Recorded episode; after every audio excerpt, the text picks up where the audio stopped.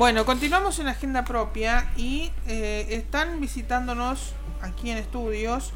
eh, eh, la magíster Laurencia Silvetti y el licenciado Ramiro Llanos Paz. Laurencia, ella forma parte del Instituto Multidisciplinar de Salud, Tecnologías y Desarrollo, mientras que Ramiro está o forma parte del INDES. Ellos han formado parte del proyecto Estrategias de Afrontamiento al ASPO en Pandemia, como nosotros ya lo veníamos repasando en los últimos programas y todos los lunes. En este caso, ellos estuvieron a cargo del proyecto eh, sobre el sistema de salud. Vamos a darles la bienvenida y a saludarlos y que nos cuenten un poco de qué se trata esto, eh, para que luego nosotros podamos descubrirlo a través de las cartillas que tiene disponible el en su página oficial. Pero primero los saludamos a, eh, Laurencia Silvetti y a Ramiro Llanos Paz. Buen día, muchas gracias por estar aquí con nosotros. Buen día, muchas gracias a ustedes por recibirnos. Buen día, buen día a toda la audiencia también y muchas gracias por, por recibirnos. Bueno, me gustaría que me cuenten un poco eh, cómo ha sido este, este proyecto, cómo ha sido el trabajo que se ha llevado a cabo eh, y sobre todo en este, en este tiempo o en lo que fue el tiempo de pandemia, ¿no? Bien, bien. Bueno, como lo habrán escuchado en las, en las columnas anteriores, este proyecto es muy amplio, tiene varios ejes. Nosotros junto a Laurencia hemos trabajado específicamente el sistema de salud en Santiago durante, durante la pandemia que también es, unas cosas, es un, algo a destacar, digamos, del proyecto, que lo que buscaba era estudiar la pandemia durante la pandemia, eh, bueno, que también tenía una serie de, dificultades que hemos, podido, que hemos podido afrontar. Nosotros específicamente queríamos conocer acerca de los desafíos, de los obstáculos, de las estrategias que tenía el personal de salud durante la pandemia, en este contexto, bueno, tan novedoso para todos, con un evento crítico que lo que ha hecho es modificar la agenda la agenda pública, la agenda gubernamental de la vida cotidiana y por supuesto la agenda del el personal de, salud. Lo primero que hay que decir es que nosotros afrontamos la pandemia en un contexto muy particular, en un contexto de eh, una gran crisis económica que acarreábamos ya de hace cuatro años, con altas tasas de em, inflación y de pobreza, y en ese contexto también se había disuelto lo que era el Ministerio de Salud. Entonces se hacía muy difícil conocer cuáles eran las estadísticas previas a la llegada de eh, la pandemia y eso se ha tratado de revertir a principio de año, pero bueno, justamente han aparecido, bueno, aparece la pandemia, se desatan otra serie de problemas que lo que van a venir a hacer es a vincular problemas nuevos con problemas que ya eran estructurales, sobre todo en provincias como Santiago del Estero, en donde mm, una de las cuestiones que se ha visto mucho en las entrevistas que hemos hecho con eh, directores y personal de salud de los hospitales y UPAs en Santiago tiene que ver con la precarización laboral. Sí, así es. Eh, ese ha sido uno de los puntos en general más críticos que, que si bien existía desde antes de la pandemia, se ha ido profundizando porque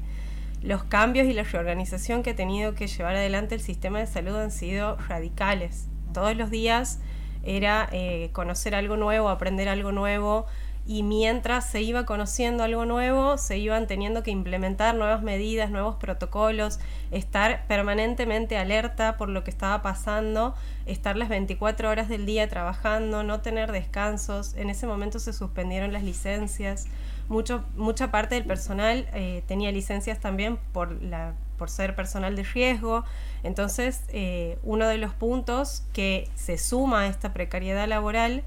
es eh, la sobrecarga, la sobrecarga y la alerta permanente, además de la situación afectiva de, transitar espacios críticos de muchísima incertidumbre, de agotamiento físico, mental y psicológico también. Una de las, de las cosas más importantes o que, o que ha salido dentro de las entrevistas como, como una dificultad transversal, ha sido la, la, experiencia de, primero reorganizar el trabajo y segundo, reorganizarlo en, en, contextos de, muchísima incertidumbre, muchísima angustia por las muertes, por la enfermedad, por la situación crítica de las personas a las que asistían, pero también de colegas y de familiares. Entonces el personal de salud no solamente tenía que eh, enfrentar su vida laboral, sino también su vida al interior de las casas. Muchas veces, eh, y sobre todo en las mujeres se ha visto esto, de que eh, además de estar al frente en la trinchera y de poner el cuerpo en lo laboral, volvían a la casa y se tenían que encargar también de las estrategias pedagógicas que también cambiaron y tenían que apoyar a, sus hijos en, las tareas y hacer de, docentes también adentro de la casa. Y este dato también sobre las mujeres eh, y, su, y su protagonismo, digamos, en, en la pandemia, nos lleva a, revisar un poco cómo está constituido el trabajo en salud y vemos que a nivel nacional existe una feminización muy grande. El 70% del, del, trabajo en salud está eh, ocupado por mujeres, generalmente en roles que no tienen que ver con direcciones, sino más bien con asistencia. Y eh, en Santiago, al menos en las, en las entrevistas que hemos podido hacer, salía mucho esta cuestión de que ante la incertidumbre, las primeras que salían a dar respuesta, las primeras que salían dispuestas a ocupar los lugares eh, de riesgo eran las mujeres y detrás de las mujeres por ahí iban ocupando lugares los varones. Eso nos ha parecido algo muy importante para contar que... Sí, sí. Nosotros también consideramos que ha habido un aumento en la, en la precarización, bueno, basándonos en los relatos de los prestadores de servicios en salud, justamente porque había... De, em,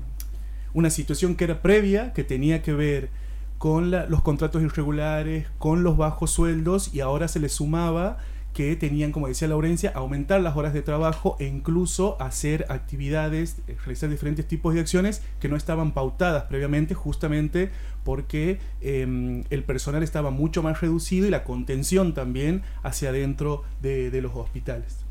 Otra cuestión que tiene que ver con, con esto, con los recursos humanos, tiene que ver con la formación muchos y muchas de nuestras entrevistadas lo que sostenían era que no habían tenido la formación adecuada para enfrentarse a este tipo de situaciones y que esa formación la verdad que era em, muy vertiginosa. Sí, sí, reconocen que había acciones, había intentos por formarlos, pero el escenario cambiaba em, muy rápidamente no solo hacia adentro de eh, la institución de salud, sino que se modificaba la vida cotidiana constantemente. El transporte, por ejemplo, también era una cuestión que aparecía muy fuerte, tanto eh, para hablar acerca de los pacientes, cómo llegaban los pacientes a, la institución de salud y los mismos eh, prestadores de servicio, que muchas veces no contaban con un vehículo, los em, colectivos estaban reducidos y se les dificultaba muchísimo eh, poder llegar al lugar de trabajo. Eso en el marco, digamos, de, como decíamos, problemas que ya son estructurales, el transporte va a entrar ahí, pero también cuestiones que tienen que ver con la infraestructura, por ejemplo. Nosotros sí tenemos un buen dato en, medio de todo este contexto, es que los, em, los médicos, las médicas, enfermeros, enfermeras nos decían que eh, Capital y Banda tenía una infraestructura más o menos adecuada, pero que había un desfasaje en relación a la formación de recursos humanos. Hay infraestructura, hay tecnología, pero no existe o, existe en menor medida recursos humanos que estén formados para un mejor aprovechamiento de eso. Lo que no sucede en el interior de Santiago del Estero, por ejemplo. Que también lo que viene a poner una, otra vez en el tapete esta situación son las desigualdades del interior con los centros urbanos, que ha sucedido en todo el país, en todo el mundo, pero específicamente en Santiago lo que sucedía es que en el interior, en la mayoría de los lugares, hay, em, no hay especializaciones en los, en los hospitales, entonces lo que tiene que hacer la gente es viajar a, a los centros urbanos para poder atenderse. Eso se complicaba muchísimo por la situación que estábamos viviendo. Poco transporte, no se podía salir a la calle, eh, la solicitud de los permisos que muchas veces no llegaban a tiempo. Y a esto hay que sumarle otras complicaciones, las complicaciones de clase, por ejemplo, tener o no la disponibilidad del dinero, o incluso otras de las cuestiones que aparecía era mm, esta de personas que vivían en localidades en, límites provinciales. claro, vivían en límites provinciales. Em, por ejemplo, personas que vivían en el límite con Tucumán no tenían permitido el acceso a Tucumán y Tucumán les quedaba mucho más cerca que venirse a Santiago. Entonces eran cuestiones que no estaban previstas y, que en la cartilla la van a ver que nosotros las ponemos justamente para repensar, digamos, el contexto local cuando suceda, si sucede una cuestión parecida. ¿Cómo era, cómo era la, digamos, cuando hablabas recién de, de algunas cosas que, o algunas cuestiones eh, interesantes dentro del, sistema de salud. ¿Cómo era, eh, digamos, esto de eh, los insumos, el, abastecimiento de los insumos? Porque se armó todo como, o se habló por lo menos alrededor de esto también, de si faltaba o no faltaba, si había faltantes o no de esto. ¿Cuál es el testimonio que ustedes pudieron obtener de eso? Bien, eh, bueno, en realidad lo que las personas que hemos entrevistado han referido en, diversas ocasiones es muy heterogéneo. En realidad, en general, los hospitales, que son el tercer nivel de atención, han estado siempre bien provistos de material eh, y eh, al contrario, digamos, de los centros del primer nivel de atención, que son las UPAs o los CAPS, en general tenían mayores dificultades con, con respecto al, a los equipos de protección. Sin embargo, eh, había, se notaba que había una intención de eh, permanecer con esta situación cubierta, eh, pero también era una, dificultad el hecho de aprender a que era material descartable, que no se podía reutilizar, que no se podía compartir, el uso del barbijo permanentemente, sumado a todas estas horas, como habremos visto en, en distintos medios de comunicación, el ponerse todo el equipo, el estar tantas horas con todo el equipo puesto también era un factor que, eh, bueno, eh, implementaba mucho estrés en las tareas cotidianas. Eh, y bueno, todo lo que, lo que tenían que dejar de hacer o reorganizar, no solamente en sus saberes y prácticas, sino en su sentir respecto de su tarea. y en este sentido aparece también la situación de, por ejemplo, cómo cubrir otros problemas de, de atención, de otros problemas de salud que no sean COVID y urgencias, ¿no? Eh, mucha gente a la que hemos entrevistado refería la angustia que también les producía saber que eh, tenían que focalizarse exclusivamente en esta atención y dejar para después quizás o, no, no tener las herramientas para poder generar estrategias que permitan una, una atención más eh, integral, digamos, y también la situación referida a esta de que todas las estrategias comunitarias que, se implementan en lo cotidiano se han reorientado a más que nada a la, a la, posibilidad de atender estos casos graves y prepararse para atender en cuidados intensivos, sobre todo. Mucha gente no tenía esta preparación y ha sido algo muy disruptivo el tener que eh, salir del ámbito conocido, comunitario, más colectivo, para entrar a un ámbito más eh, fragmentado, eh, reducido a, las urgencias, a la a la cuestión de, terapia intensiva y demás. Bien, bueno, eh, justamente cuando vayan a la cartilla, porque estamos seguros que la van a querer ver, que está en la página oficial de, del INDES, están todas las cartillas de todos los ejes que hemos trabajado. Nosotros en este eje en particular, eh, bueno, creo que todos lo han tratado de hacer, hemos tratado de apuntar siempre a las cuestiones eh, materiales, objetivas, y también a las cuestiones simbólicas y psicosociales como, como aparece en, lo que contaba Laurencia, porque justamente vamos a ver cómo estas van a, van a influir, digamos, en la dinámica de lo que sucedía en este caso en las instituciones, en las instituciones de salud. Y eso es algo a, destacar, porque nosotros, eh, nosotras solíamos escuchar en los medios de comunicación cómo se hablaba acerca de la comunidad, de la sociedad en general, el miedo, la incertidumbre, el riesgo de salir a la calle, pero em, era algo a lo que se enfrentaban todos los días el, personal de salud justamente por estar dentro de la categoría de esenciales, que además de transitar la calle tenían que transitar el hospital, la UPA, en relación con, con pacientes que justamente los ponían en riesgo. Eso ha salido en todas las entrevistas. Em, es algo que ellos dicen que no, se, que no se reconoce, que se reconocen otras cuestiones, pero que esa no ha aparecido eh, que a ellos les parece importante, le parece algo también importante a mejorar a medida que pase el tiempo, esta formación no tan solo en, en cuestiones específicas de la, de, la salud y bueno, de la, del enfoque del biologicismo, ¿lo digo bien? Sí, muy bien. Sino em, que tenga que ver con otros atributos. Eh, se hablaba mucho de trabajar humanamente, que ellos lo han descubierto un poco en pandemia, un poco ahí en, medio de la situación, pero sin ninguna preparación previa. Y otras de las cuestiones simbólicas, pero que no hay que dejar de lado, tiene, tiene que ver con la jerarquización hacia dentro de las instituciones. Los enfermeros, por ejemplo, eh, demandan mucho esto de que la jerarquización lo que hace es depositar todo el conocimiento, el poder, la responsabilidad em, en el médico, en los médicos y las médicas y dejar a un lado los y las enfermeras que la verdad que han tenido un, papel esencial durante, durante todo este proceso. Bueno, eh,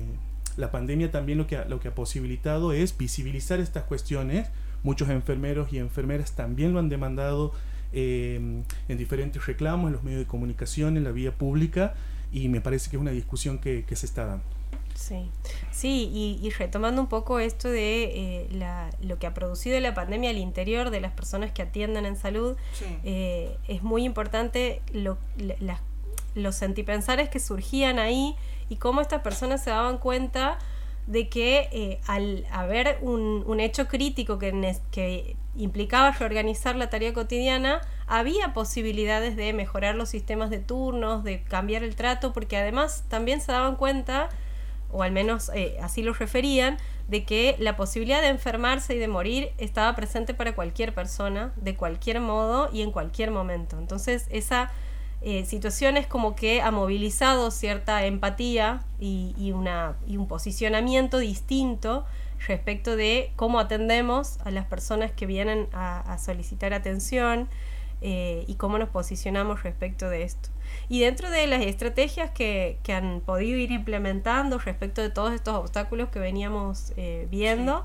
eh, bueno, la primera que aparece es la, posibilidad de generar espacios para sostenerse entre ellos y ellas, eh, de contenerse, de, alentarse, de, poder eh, llevar adelante en equipo todo lo que estaba pasando y, de estar el uno para el otro. El buscar información confiable ha sido algo también muy importante y permanente, el de saber que hay fuentes confiables y fuentes que no, y que eso generaba mucho estrés. Eh, el armado de los protocolos situados para cada espacio, porque si bien el ministerio eh, bajaba ciertos eh, recursos para, la implementación de protocolos, cada espacio tenía sus características y dinámicas especiales y cada persona iba adecuando los protocolos y por supuesto la, la virtualidad que aparece como, como una herramienta que tiene sus pros y sus contras, porque implicaba, por un lado, que las personas estén las 24 horas del día conectadas con sus dispositivos, atendiendo a, urgencias y a, cuestiones que no eran tan urgentes también, y que también eh, implicaba que las personas que accedían a la atención a través de la virtualidad sean aquellas que tenían conectividad y no todas. Entonces también era un, espacio de, de disputa la virtualidad.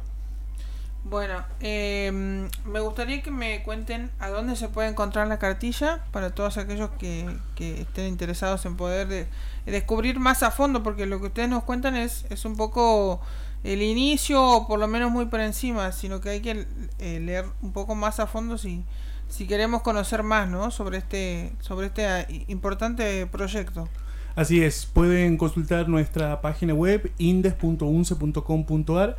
Pueden, si no, ingresar a la página de la Facultad de Humanidades y al, botón de institutos, ahí van a, los va a llevar directamente a, a, nuestra página web, ahí están colgadas todas las cartillas de todos los ejes y bueno, y se lo adelantamos también que estamos trabajando en el libro para, bueno, para publicar eh, justamente esto, una, una, hacer una publicación mucho más amplia donde podamos profundizar las cartillas que la verdad que están, que están muy bien hechas, son muy eh, pedagógicas, se pueden leer muy fácil y la verdad que va a colaborar al, a la construcción de, conocimiento. ¿Hay algo que, hay que, digamos, que se pueda rescatar y destacar de todo lo que fue la, investigación?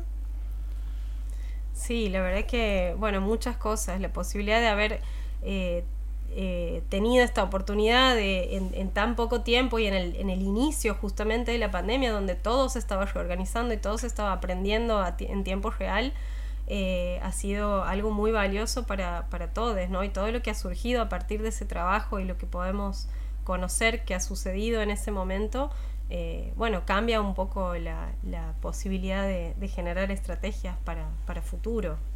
Sí, yo sumaría a todo esto la predisposición de los agentes de salud para contestar las preguntas, para darse un tiempo en este contexto que era tan, tan difícil, sobre todo para ellos y para ellas, agradecerles también porque si no, no, hubiera sido posible elaborar estas cartillas, elaborar los artículos de libros y que justamente lo que queríamos armar ese vínculo para tratar de visibilizar em, su trabajo y las condiciones en las que trabajan. Sí, porque justamente lo que otra de las cosas que refieren es que no ha habido espacios para, para dialogar eh, y, reflexionar sobre esto que estaba pasando, entonces creemos que este es un pequeño aporte hacia eso.